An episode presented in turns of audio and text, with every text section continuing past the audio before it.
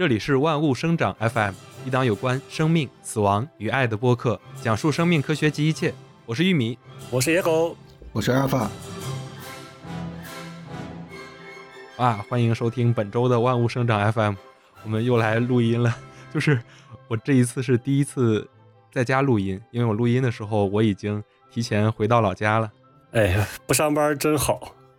然后播出的这一就这一期播出的时间应该是大年初四。就是录音的时候，外面还有一些鞭炮的声音，我不知道到时候会不会收录进来，应该录不到吧？现在已经晚上十点半了，快。今年第一年允许放炮，老家据说好多人都没日没夜的放，放是吗？对对，还挺想问问大家这个年过得咋样？杀人还要诛心吗？这个就是故意让你畅想一下。我还我我还还有好多需要 阿尔法畅想的，阿尔法，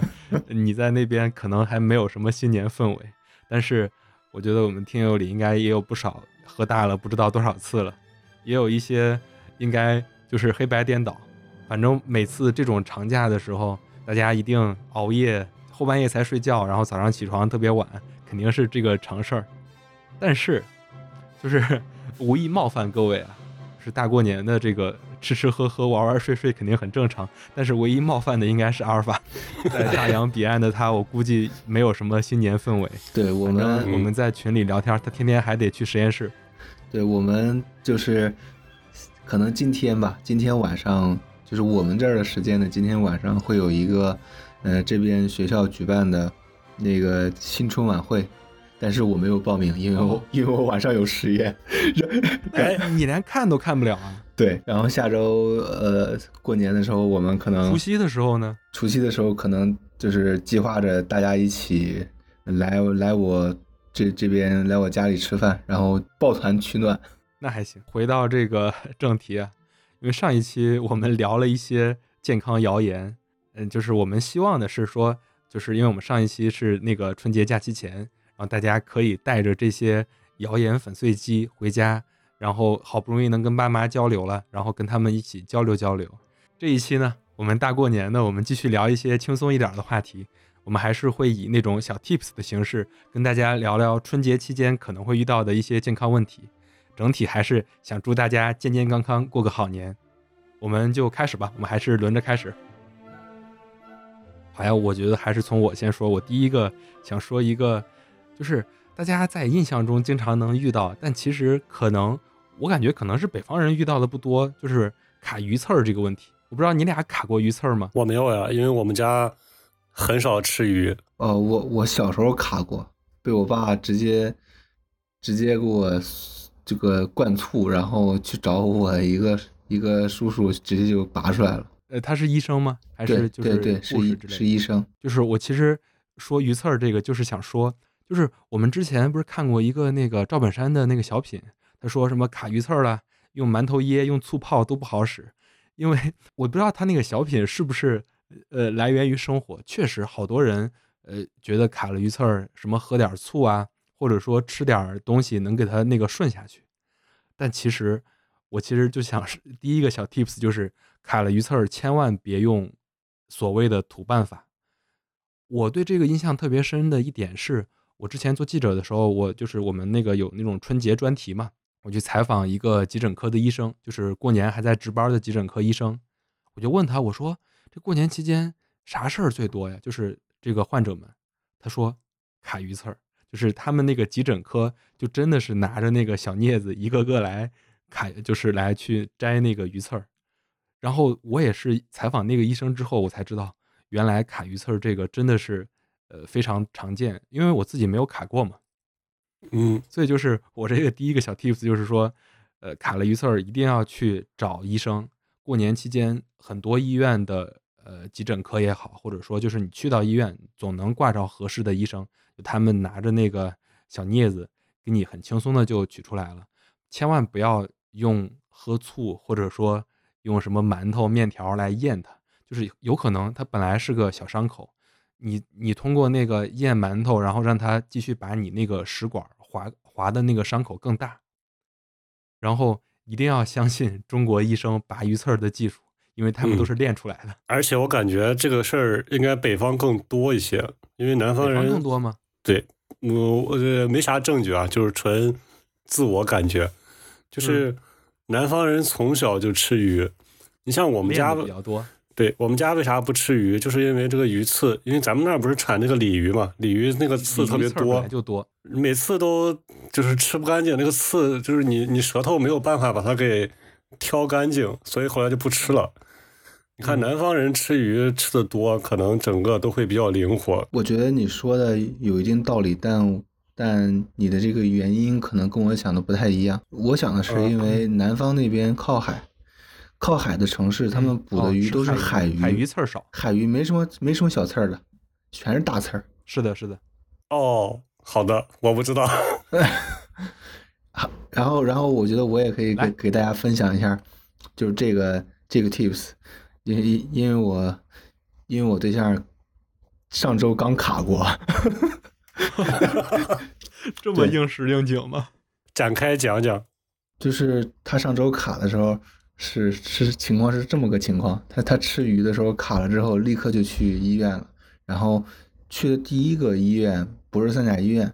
然后那个医生可能技术跟水平都不太行，就是他他到里面之后，然后明明就是已经就是他非常明显的感觉是卡了刺，但是就是那个医生无论是用镜子照啊，用灯照啊，还是自己去看呀，就看不到那个刺。然后他就说你没有卡刺，是是你吃鱼的时候可能扎了一下，其实没有刺。但这个东西其实很明显的，就就就就知道一定是卡在那儿了，因为每动一下它就会疼嘛，就不像是那种是不像是那种就是扎了一下就就疼一下嘛。然后他就觉得是庸医，然后后面他就他就就是他爸又去带他啊跑到什么一个正儿八经的那种三甲医院里面，然后那个直接去找的那个耳鼻喉科的医生，然后那个耳鼻喉的医生。嗯直接就是拿那个探头一照，说看到了有刺儿，但是拔不出来，然后就说为什么拔不出这么来？复杂吗？他这个对，然后然后是然后那个他们家里人就问为什么拔不出来，然后那医生就说这个这个鱼刺它卡在了那个上层和下层那个会咽的那个咽东西的那个地方，咽喉的那个最最侧边的地方，就是它上层和下层的肌肉夹着这个鱼刺。就是你即使张大了嘴，那个地方也是几乎是重合的，就而且越动它会越往里扎，就是很难，就是一个是镊子伸不到，一个是就是那个那个位置很难，就是让它能够固定好张大嘴去拔这个鱼刺，也因为即使在就就是没有拔之前去找这个鱼刺的时候，就就弄的就是它都呕吐了好多次，不断的张大嘴让你抬舌头压压舌头，然后。然后往里看，其实就很很费很费劲儿了。然后医生就说拔不了，说你回家，呃，无论你喝没喝醋啊，反正无论你你怎么着了，就回家多吃点馒头，然后多多回去弄点什么东西吃，然后就过过两天就好了。他说的好的原理不是因为就是这个偏方好使，而是说就是他跟他解释了，就是说你这种办法，你这种情况就只能是，呃，去吃一些东西。迫对往下咽，迫使它产生溃疡，它产生溃疡之后，它就会掉出来，它就会自己就掉出来了。嗯、然后这个溃疡可能你就得再难受难受一段时间，它就自己也会痊愈的，就是小溃疡嘛，哦、也会痊愈的。他说只能是这种办法了，就是你只能慢慢疼着了。然后，然后他就他就很沮丧，然后就跟他家里人回去了。然后他妈妈比较信这个中医嘛，然后中医大家都知道有针灸、拔罐儿。就推拿其实也算是中医的一部分啊，点就是按穴位那些，然后就是他妈妈正好那天要去呃拔罐，然后要去那个推拿，然后就去找他原来就是一直非常信的当地一个当地一个非常靠谱的一个中医，然后他就去推拿去了，然后正好他也他也跟着，就是我对象也跟着去了，然后推拿的时候他就就是那个他跟他妈妈就在吐槽说那个医生拔不出来鱼刺，然后这个中医呢。就在他大腿上扎了，用针用针灸啊扎了几个穴位，然后摁了摁他的手，然后这个鱼刺就一下，就是相当于是一下就崩出来了，然后就咽下去了。真的假的？真的这么神奇啊！真的，这是真事儿。就是如果不是他的话，我这这这我真的不觉得，就是。就是中医能够牛牛到这种程度，就是他是真的，就是因为他卡的非常难受了已经，然后那个医生就在他腿上扎了几个穴位，就用针用针灸，然后摁他的手和手臂，手手和小手臂，然后摁了几下，也估计也是摁的穴位，然后就直接就是那个刺儿就就没了，就蹦出来，就就就就是没了还是吐出来了？没有吐出来，就因为他卡的很深嘛，就直接咽下去了，嗯，就就就出来了，就没事了。我还以为抖音上拍的那种，呃，那个中医给别人正骨嘛，就是骨嗯就是那个小孩骨折了，然后就去咋弄一下，然后就好了。我还以为是演的呢。没有没有，这这个玩意儿是我我现在非常信中医了，就 自从这件事之后，就就太神了，真的就是就是当时我听着都我听着都觉得神奇。对，当时他跟我当时他给我打字，标了一堆一堆中国民粹，然后说好牛逼啊！这个主要是比那个我有一个朋友更让人信服。对呀、真的是真事儿。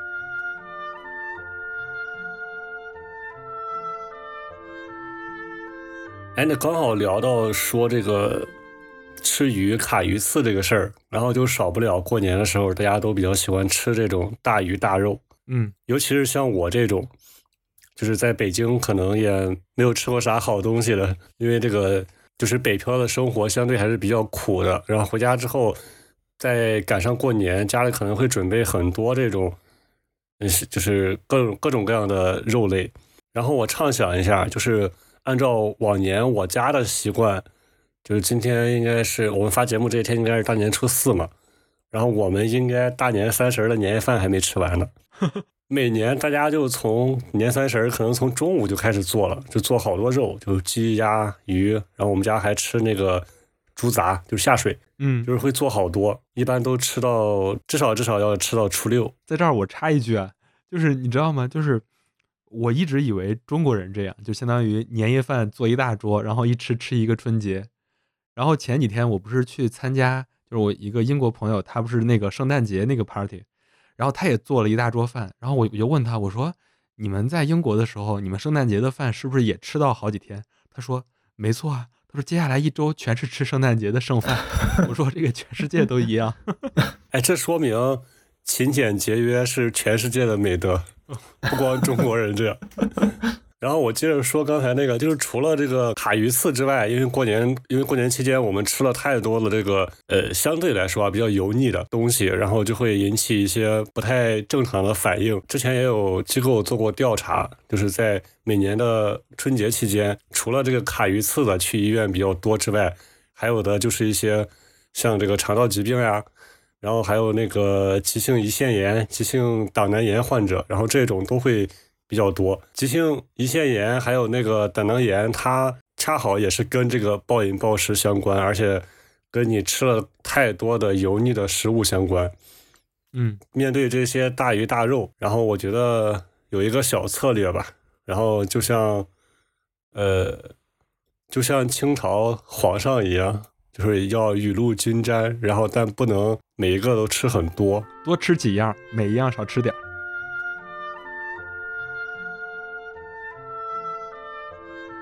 那我就继续往下顺着说，就是我们这儿反正反正是没有什么过年氛围了，近比较少，相对于国内来说。但是这个过年期间呢，还是能够看到很多，比如说，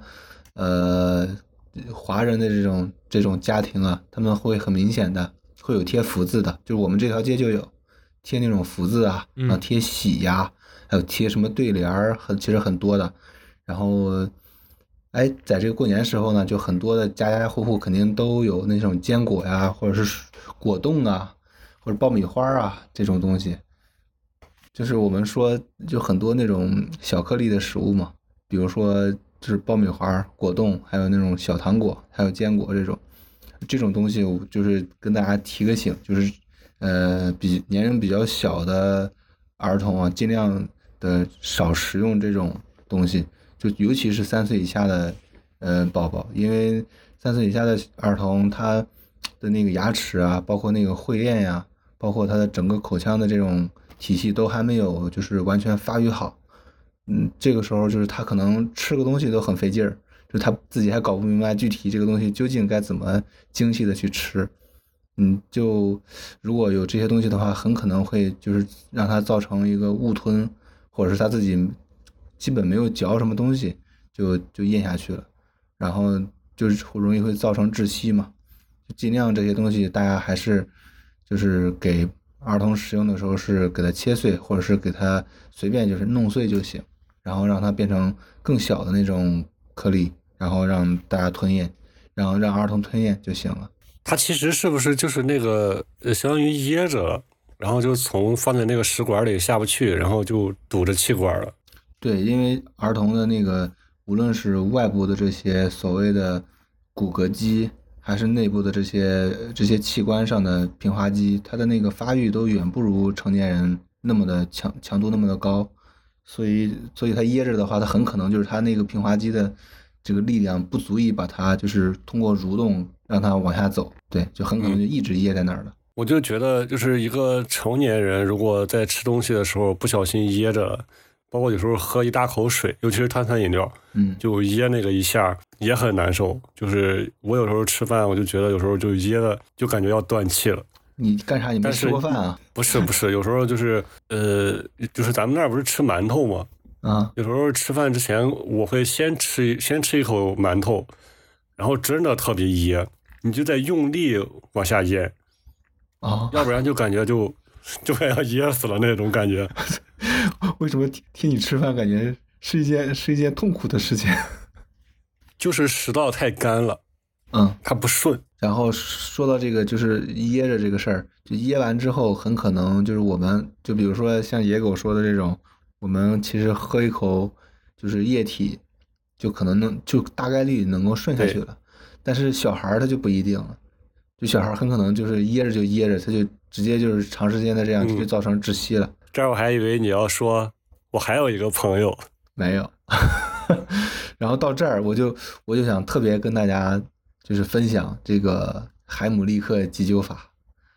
这个东西我觉得是成年人啊，包括一些稍微大大一点的孩子都需要学会的一个急救法。我觉得大家可能会从各种各种渠道啊，各种呃各种媒体都能够看到这个相关的科普，就是海姆立克。呃，这个急救的这个视频啊也好，音频啊也好，就是我们在这儿就再口再口述给大家一下。需要急救的人呢，首首首首先就是需要，呃，就是不要就是蜷缩，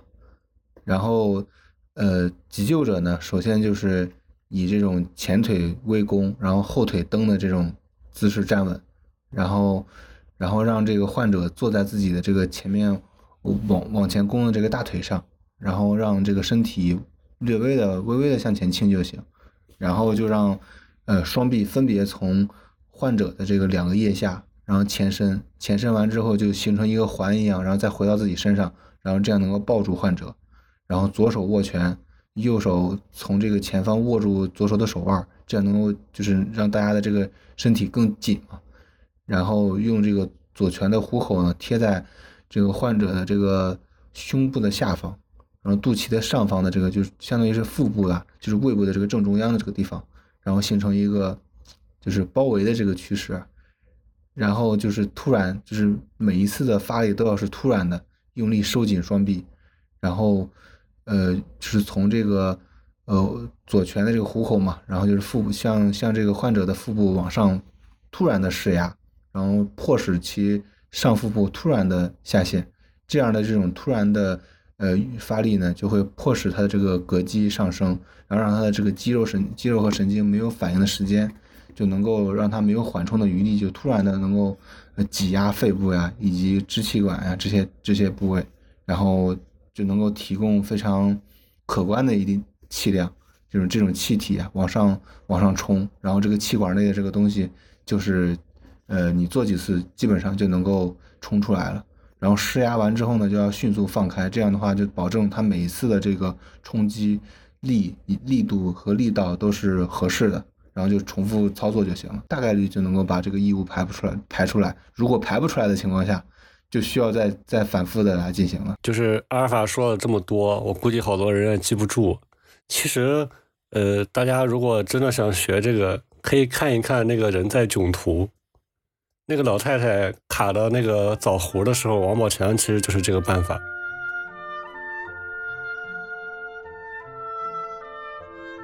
那我继续往下说啊，我接下来这个还是非常老生常谈的一个问题，我觉得我们就是我们栏目就说了不止一两次了，就还是喝酒这个问题，因为我们过年期间免不了喝酒，呃，我们之前说过不止一次，就是柳叶刀说过，喝酒是没有安全剂量的，你喝一滴也对自己的健康没有利。想让肝脏不受伤，想让这个脂肪肝远离自己，然后只能尽量的不喝、少喝。但是呢，春节期间你免不了肯定要喝一点儿。大家春节期间无酒不成席嘛，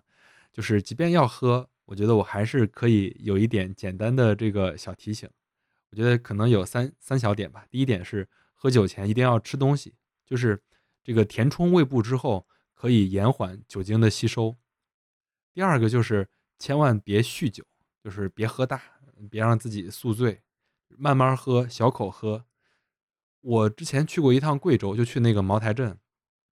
我在他那儿学了一个喝酒的方式，特别是喝那种酱酒或者高度酒的时候，你可以在你旁边摆一瓶矿泉水，或者说凉白开，就是喝完那个白酒之后，马上赶紧喝一口白水，这样，因为它相当于可以稀释你。喝进去的这个酒精的这个度数，哎，这儿我要插一句，我真的有一个朋友，他每次聚会喝酒都是这样，然后他每次都把那个酒吐到那个杯子里。啊你 在你在说讨酒是吗？对对对，就是至于讨酒这个事儿，我觉得就可以多说一，反正就是我们刚才说了，不要酗酒。我觉得只要不劝酒，应该没有人会讨酒。就是你能喝多少喝多少，就是你别自己想喝喝太多，呃，然后说到喝多少这个，就是喝太多多少是多呢？呃，其实如果就是有些人真的特别爱喝酒，给一个建议剂量，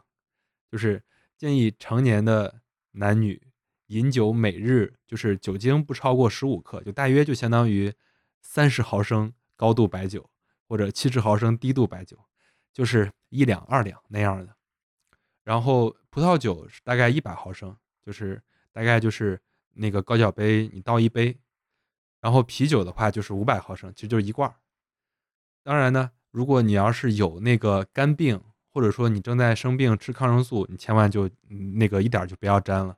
还有最后一点就是千万不要劝小朋友喝酒。哎，这儿其实我想说，现在确实比以前文明多了，就是大家没有那种硬劝，然后。像玉米刚才说的那个每日建议的饮酒的那个量，我感觉也是现在好多人的酒量，就是一瓶啤酒差不多都晕了。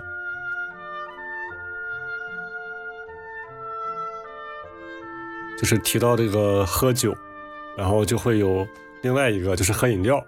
就是我接着说，我就是我接着再说一个，就是关于喝饮料。我们前一期也刚呃讲过一个无糖饮料的那个。然后，因为在过年的时候，尤其是对小朋友来讲啊，就是因为大人嘛，他可能会喝茶呀，然后喝酒呀，然后小朋友可能也没啥喝的，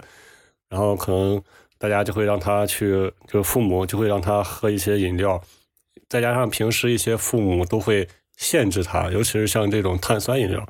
一般是不会让他们喝的。然后过年的时候想让大家都开心，然后就会让他们多喝一点。短期内的，如果说。呃，一天两天不设限，然后多喝点，我觉得应该问题也不太大。但是长期来看的话，你看有一些还是我们之前讲的那些，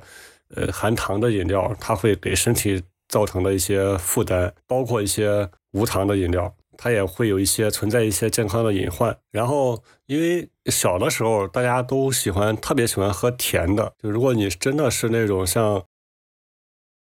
某某树叶啊这种，它。不含糖的茶饮，其实小孩根本不喝的。我在这儿插一句，小孩也不能喝太多茶，因为茶里面含有咖啡因，就是对他们，因为他们的代谢没有成年人快嘛。一般的这种含糖的这种碳酸饮料吧，它含糖量大概在百分之十左右，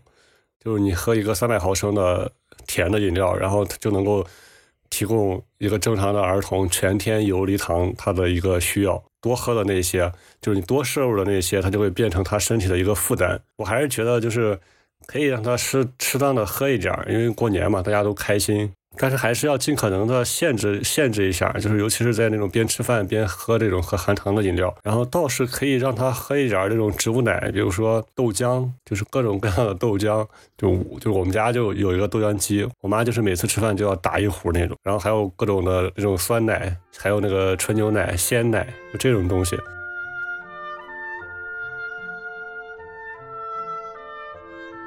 好吧，那我就继续下一个话题。我们所有人啊，就是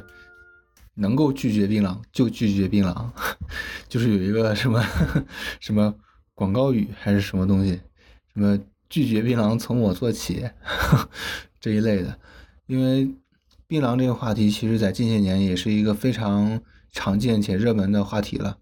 这个东西，呃，就是可能大家会有一些，如果有一些短视频平台的观看的话，就能够可能会看到过这种，呃，吃了槟榔之后呢，然后患了口腔癌，做手术，然后要把脸部切掉一部分，然后，并且这个槟榔呢，就是大家大家都知道它是国际公认的一级致癌物，它也是就是所有的无论是科学研究里面，还是这个日常生活中主要造成。口腔癌的一个主要原因，但是我觉得好像近些年这个东西是不是呃受到了一定一一受到了一定的限制啊？对，被管制了，好多地方不让卖。以前还有广告，现在都不让做广告了。但是呢，呃，就是虽然有限制，但是就是它还是在扩散啊。但是北方还好，因为北方人没有这个，就基本上大部分北方人都没有这个习惯，但南方人还是会有的。而且我感觉北方人不太喜欢这个味道。我以前吃过这个，我以前吃过槟榔，就是不好吃。我觉得它跟那个北方人、南方人没关系，就主要北方人他小时候没吃过，这这就是跟那个对对对，哎，抽烟差不多，就是社交一散，然后他可能就有的就喜欢就中了，然后就继续每天都吃，经常吃，一直嚼那种的。呃，我回想起来，我发现我刚才说那个话之后，我回想了一下。我想了一下，突然发现，呃，大概在去年吧，然后春节的时候，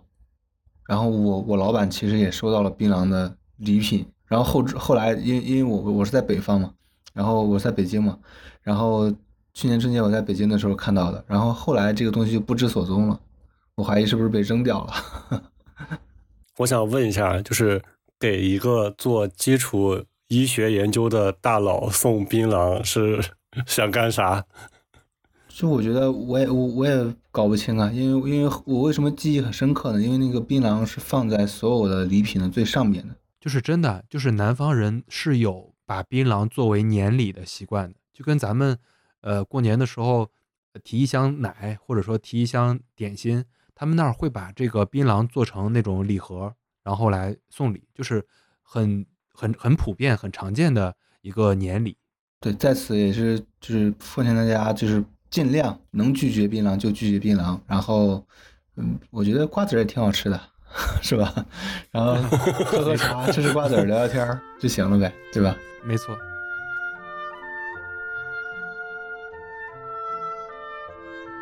这个槟榔说完了，我再来一个也算是非常小的小 tips，就是如果就跟我一样，家里就老家是农村的这个朋友，肯定有过这种经验。比如说，你好不容易回家一趟，姥姥姥爷或者爸爸妈妈会给你弄一个那种土榨的，无论是花生油还是芝麻油。我是就是之前每次回家，姥姥就会给我一壶那个芝麻油，就她自己种的芝麻，然后去那种算是土榨的那种小作坊，然后去榨完之后装到那个小壶里，给我一壶，我通常都能吃个小半年。我说这个芝麻油，我想提醒的是。呃，其实尽量的还是不要去那种特别，呃，就是你一看卫生条件就特别不好的那种小作坊去榨，因为这样的东西特别容易，呃，就是那种就是那种作坊里它的卫生不达标的话，就很容易残留，嗯，一类致癌物黄曲霉毒素，再加上就是常用来榨油的，无论是花生啊还是芝麻呀，像这些作物里边也容易产生这种黄曲霉毒素。当然呢，现在应该是卫生条件越来越好，很多这些作坊它也有自己的这个卫生许可证，然后它可能也会被各种检查监督。嗯，我只是就是说，尽量的不要去那种你一眼就看着，哎，整个它那个机器一看就特别脏的那种小作坊，往往它可能会有相关的这个卫生问题。当然呢，我这一句话其实也是说给那些开作坊的说，就是现在的人越来越注重健康了，就是既然开这些。食品的小作坊，那我们一定要更注重卫生条件，然后也要去取得相应的卫生许可条件，然后才能给人提供更加美味和健康的这些食品。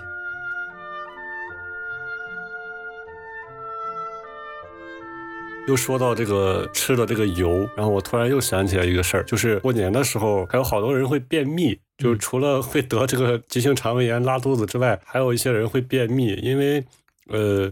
你像过去我们父母那一辈的时候，他们的亲戚都比较近，无非就是隔壁村儿，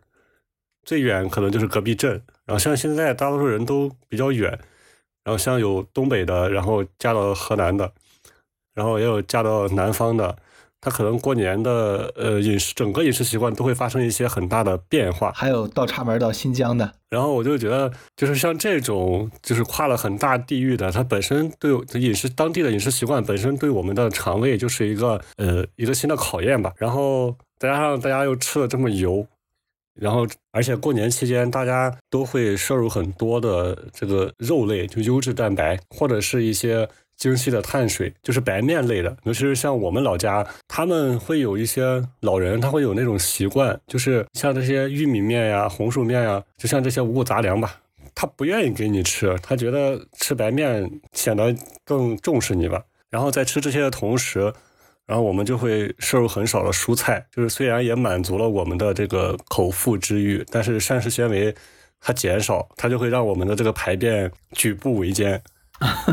然后我们除了在过年期间时刻的要提醒自己，然后不要去呃忽略了这些蔬菜啊或者是水果之类的。就是如果呃出现了这个便秘啊，就是有一些水果还是比较好的，比如说像西梅啊，像猕猴桃，像那个火龙果，还有香蕉。然后这些呃，反正春节嘛，嗯，大家可能都会准备很多的水果。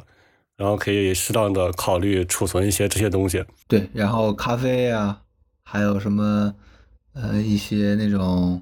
绿色植物啊做成的饮料啊，这些东西都是可以促进这个肠道蠕动的。还有包括蜂蜜啊，润肠的都可以促进排便。咖啡能排便，我第一次听说。我特别规律，我每天早上起床，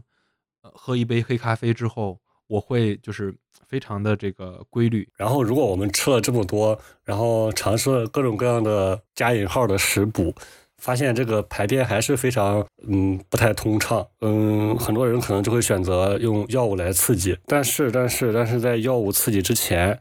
然后还是像刚才玉米说的，大家可以在平常也就养成一些定时的这个定时排便的这个习惯。就是我们在上班的时候还好，就是上班的时候，像我上班的时候，我就会早上到公司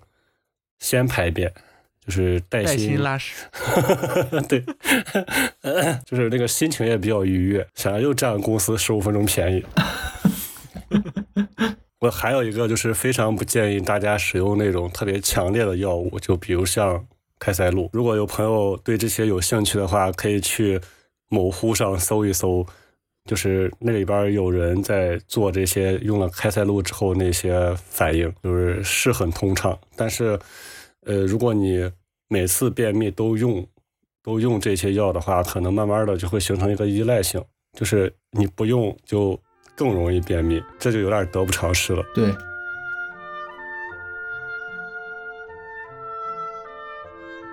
然后前面说了那么多吃的，我觉得可能不止我自己。大家可能都在想，过了春节之后会不会变胖？必须变胖，肯定会变胖。呃，这个东西我觉得就是可能是每个人的必经之路吧。每年到这个时候，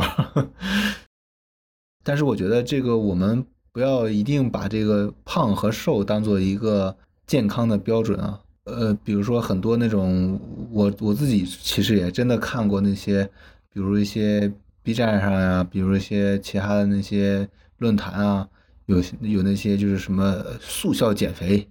还有那种如何教你十天瘦七斤，或者是七天瘦十斤，就这种快速减肥，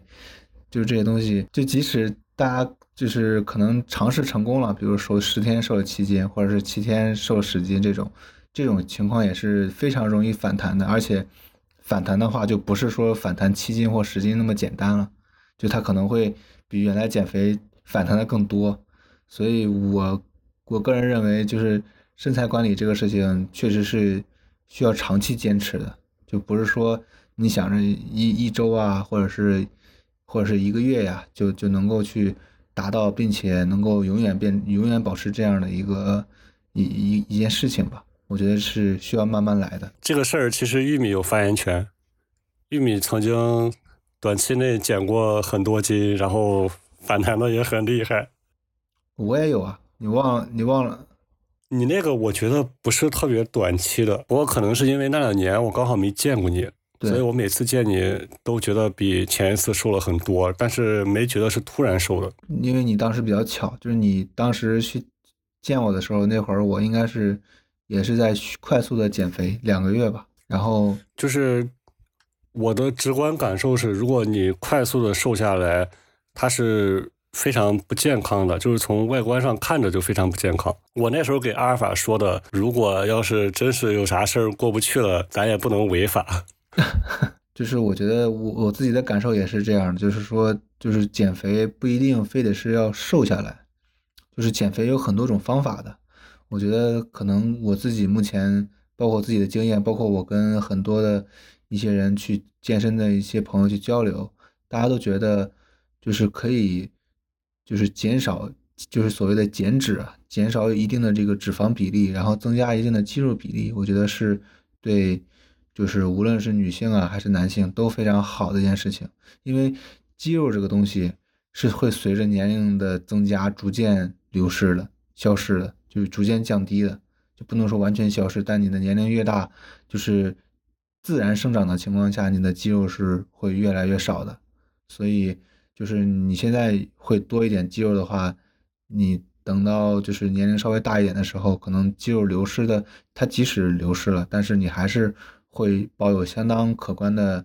呃，这种比例的肌肉。这样的话，对于人体的健康还是非常有用的。就是这个事儿其实特别快，就是我，我感觉我上大学的时候还有。就这个腹肌，就是你能明显的感觉到它从八块到六块，然后到两块，现在剩一块。你你大学有腹肌？我高中时候有啊，我高中哦，体育生啊，体育生，啊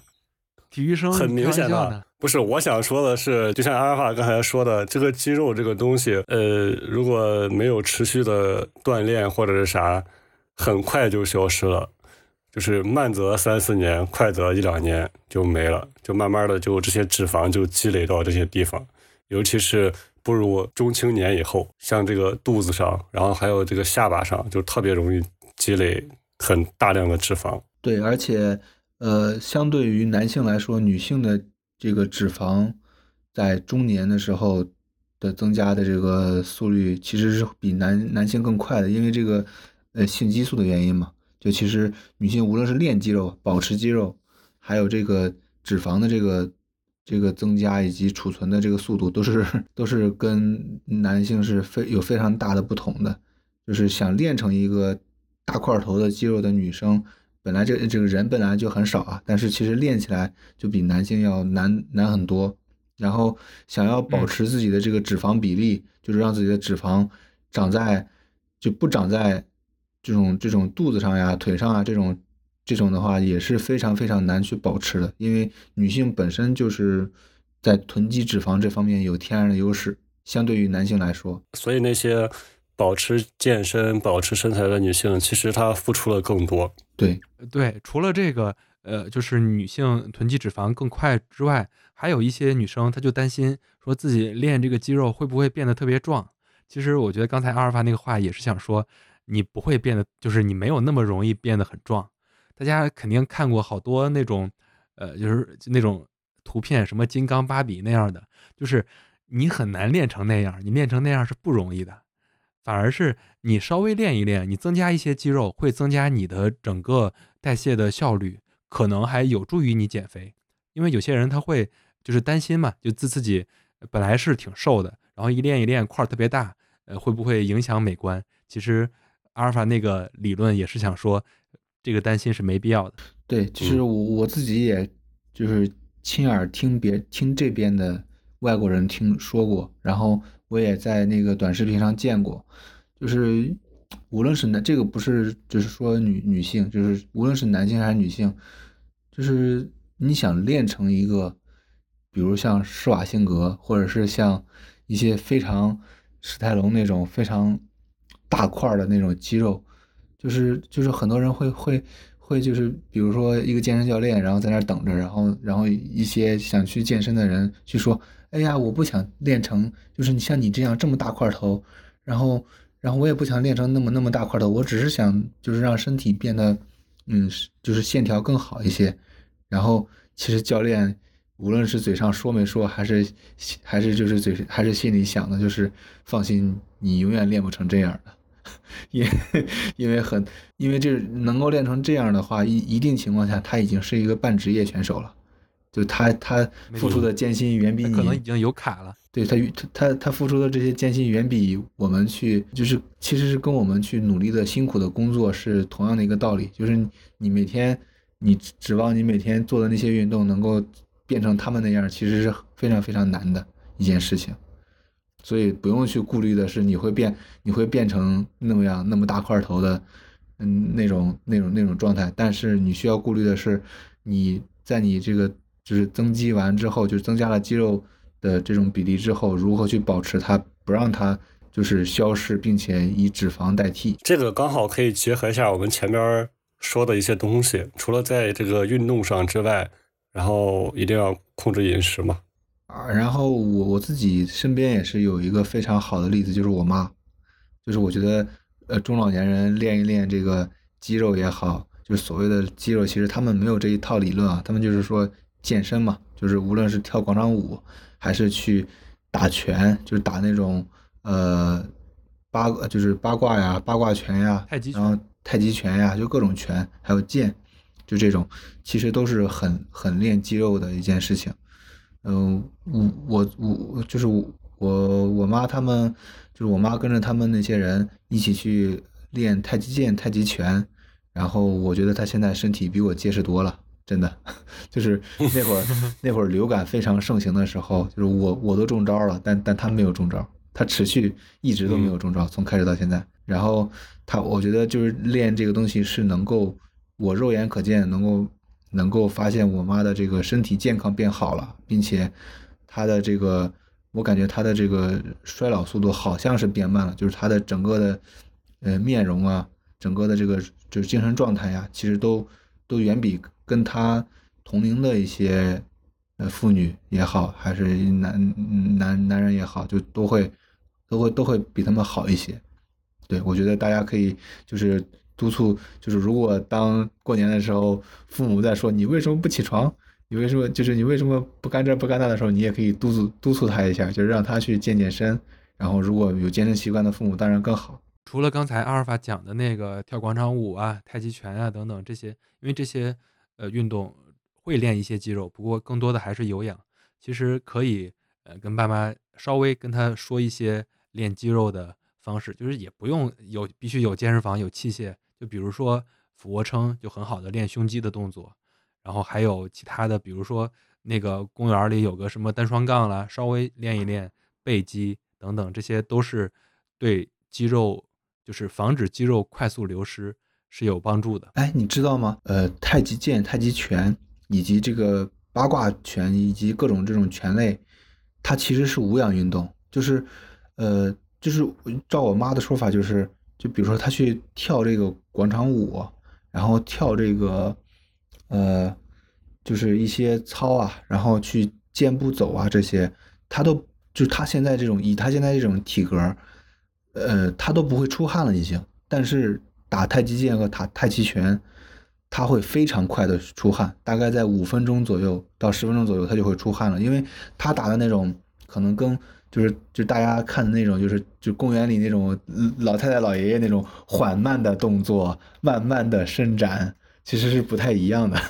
对我说的是那种相对于，我还真不知道，我回头可以看看。对我说的那些是相对于，呃，这些这些老年中就是特别老的老年人，就是打的那些非常慢的拳、非常慢的剑，呃之外的这些，呃，有点类似于职业的那种。就是你知道太极拳、太极拳、太极拳这些，他他们都是有武术这些职业的嘛？就是我就是我妈打的那些东西，可能更接近于这些职业的这些拳类，他们打的会比较快，然后劲劲道也会比较强。就是这些东西都是可能也是因为这些东西吧，然后其实它它它是能短时间内，就是就跟你这个举重一样嘛，就是你需要突然发力，然后突然大大大范围的发力，然后突然去做一些需要很多力量的这种东西，其实都是相对于来说都是无氧的。但是像那种公园里老太太老爷爷们那种那种缓慢的动作，然后出剑 出拳这些，这些确实是确实是有氧运动，就是。吹一波我妈，就是我妈现现在真的去比赛呀，打拳，就是她，哇塞，她今年夏天已经去比赛了，而且而且拿了，就是好像河南区域内吧，还是华东还是华中区域内的二等奖吧，好像是。哇，可以，可以，可以，就是真的，父母们有这种爱好，绝对要支持和强力鼓励。我我妈就是我可以分享的更多一点，就是我妈为什么会就是就是去。锻炼身体呢，就是去去学剑学拳呢。一个是因为退休了没事儿干，另外一个是因为就是她的身体之前真的很不好，就是她自己之前身体的腰啊，包括背呀，就是会很痛，然后会因为久坐的工作的原因嘛，然后会很痛，然后会就是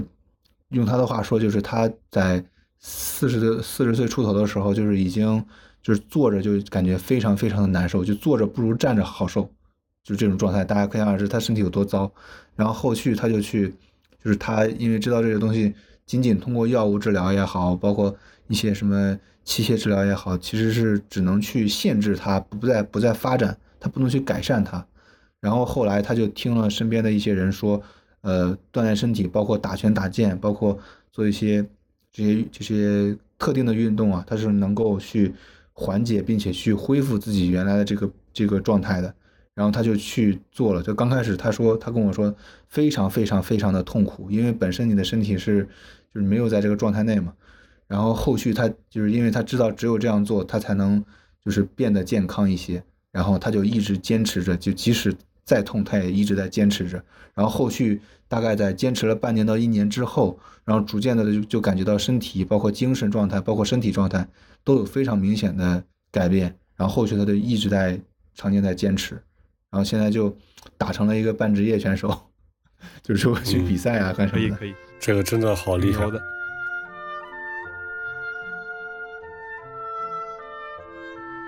最后我还是想提一个小醒啊，因为一般到这个长假结束之后，都会有这个节后综合征，无论是春节还是十一假期之后，呃，媒体上也会说，其实每个人都会有感受，提不起劲儿，起不来床，上班没有状态。干啥都没有状态，有这种就是算是节后综合征的最主要原因，还是因为你假期期间的这个作息是不规律的，好多人熬夜熬到非常晚，包括我们现在录音也快十二点，就是熬夜熬得非常晚，然后第二天起床也起得非常晚，一般都到中午才起床，就是然后到回去上班上学的时候就很难调整回来这个状态。为了避免节后综合征，我给大家一个。呃，小建议其实是算是三点吧，三个小技巧。第一个是要想调整这个状态，不能是假期最后一天，得假期前三天。比如说今年春节吧，是他放假，他放假到大年初八，你大概从就听完我们节目，从大年初五开始就开始调整，你每天早上不要那么晚起床，比如说还是可以睡个懒觉，大概八点八点半差不多也该起了。不要再往后继续拖，这儿我不同意。就是调整工作作息，为啥要在假期调？